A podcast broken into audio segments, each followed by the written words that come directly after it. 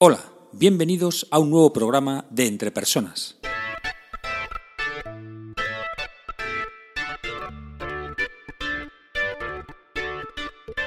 Un podcast donde hablamos sobre todo lo relacionado con las competencias, sistemas de evaluación por competencias, programas de desarrollo de competencias, diccionarios de competencias, sistemas de gestión por competencias y todo lo que tiene que ver con habilidades y competencias en las organizaciones. Mi nombre es Raúl García y podéis encontrarme en la web www.entrepersonas.com. Hoy es día 13 de diciembre de 2015 y este es el programa número 8 de Entre Personas. En este programa vamos a hablar sobre el presente y el futuro de la formación presencial, los programas de desarrollo. Vamos allá.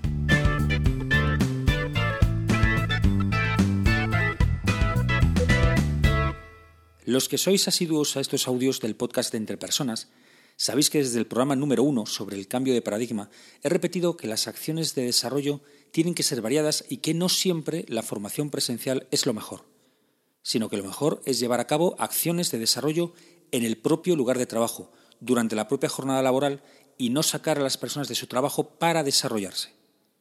Esto no significa que piense que la formación presencial tenga sus días contados, ni mucho menos sobre todo en el desarrollo de competencias. Pero eso supone en muchas ocasiones cambiar la forma de realizar esa formación presencial. Hoy voy a comentar cómo realizo los programas de desarrollo, el presente y el futuro de la formación presencial. Y los llamo programas de desarrollo no por utilizar una terminología rimbombante, sino porque tiene importantes diferencias con respecto a lo que es un curso o un cursillo, como dicen algunas empresas. Si tuviera que elegir una característica quizá la más importante de los programas de desarrollo, es el trabajo que tiene que hacer el participante, antes, durante y después de las sesiones presenciales. Así que vamos por partes, vamos con cada una de estas partes que son la clave de lo que yo denomino programas de desarrollo. Empecemos por el trabajo antes de las sesiones que deben realizar los participantes. El objetivo fundamental de este trabajo antes de lo que se denomina comúnmente formación es que se preparen para las sesiones presenciales para que les puedan sacar más partido e incluso que puedan empezar a adquirir ciertos conocimientos que les va a resultar de utilidad cuando estemos en las sesiones presenciales. ¿Cómo se realiza esto? Pues bueno, de diferentes formas. Puede ser con un cuestionario inicial, puede ser con la lectura de un libro o un ejercicio personal o un análisis personal, una recopilación de situaciones a trabajar en las sesiones presenciales. Bueno, hay multitud de formas, ¿no? Pero el objetivo fundamental, como he comentado antes, es que los propios participantes se preparen para sacar el máximo partido a las sesiones presenciales. El trabajo en la sesión presencial, bueno, yo divido dos tipos de sesiones presenciales, las sesiones presenciales en grupo y las sesiones presenciales individuales. El trabajo en la propia sesión presencial pues tiene un objetivo muy claro, que es conseguir un aprendizaje grupal mediante la práctica y el entrenamiento dirigido. Por lo tanto, esas sesiones presenciales se basan en el trabajo que se realiza, que realizan los participantes antes de las sesiones, pues el libro, el ejercicio, el análisis, etcétera, etcétera, y se basa fundamentalmente en la práctica, en la práctica que después van a llevar a su puesto de trabajo. Por eso siempre, siempre, siempre incluyo dentro de estas sesiones formativas en grupo la grabación en vídeo, porque es cierto que es una técnica que se suele utilizar pues, en, en formaciones relativas hablar en público, presentaciones eficaces, pero también es cierto que cuando hablamos de gestión de equipos, comunicación, gestión de reuniones, motivación, todo este tipo de, habilidades, de competencias, es cierto que hay que llevarlas a cabo mediante comunicación, mediante situaciones, mediante interacciones con las personas. Por lo tanto, qué mejor manera de saber cómo realizamos ese tipo de comportamientos que grabándolos en vídeo para después poderlos analizar, eh, que las personas reciban feedback, que reciban orientación, pero basándose en esas grabaciones en vídeo en las sesiones presenciales.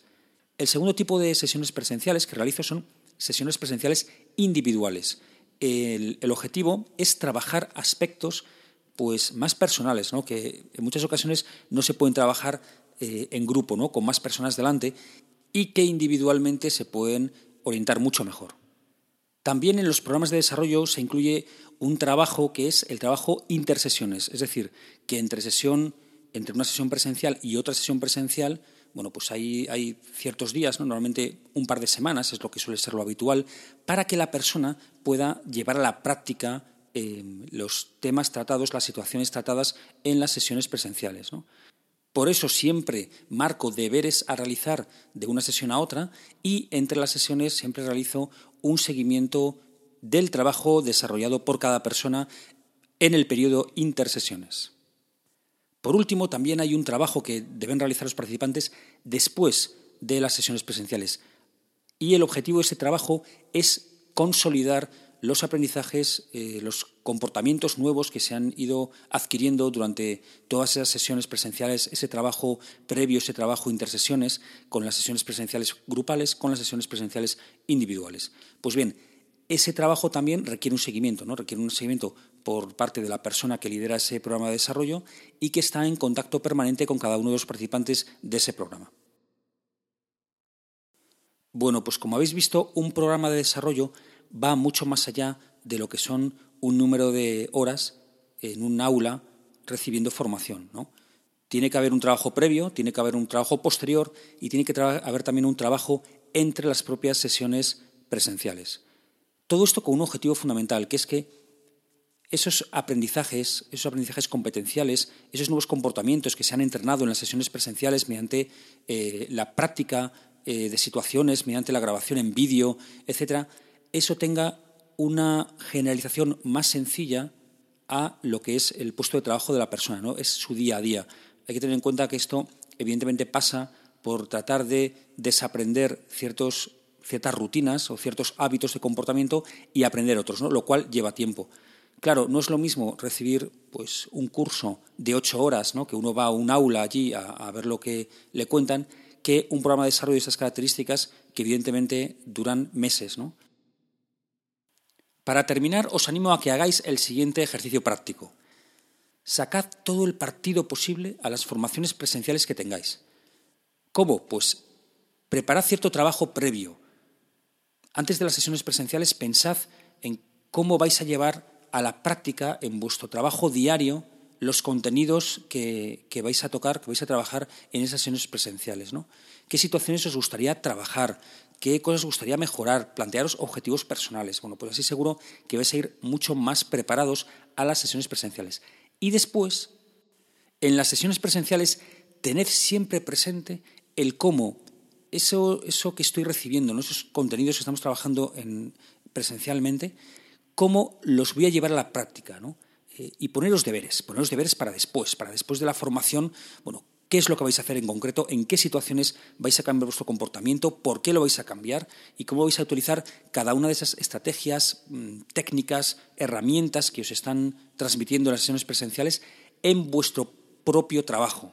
De esta manera estoy seguro, estoy convencido de que sacaréis el máximo partido a las formaciones presenciales en las que vais a participar. Pues ya sabéis que podéis contactar conmigo para cualquier duda, sugerencia, cuestión, observación, pregunta, propuestas de temas para audios, etcétera, etcétera, etcétera, en la siguiente dirección de email raúl.garcía@entrepersonas.com.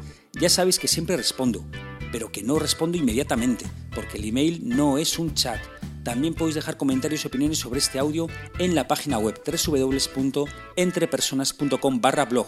Y otra manera de contactar también es por Twitter. El usuario de Entrepersonas es arroba entrepersonas1 con número y mi usuario de Twitter es arroba ragarcía.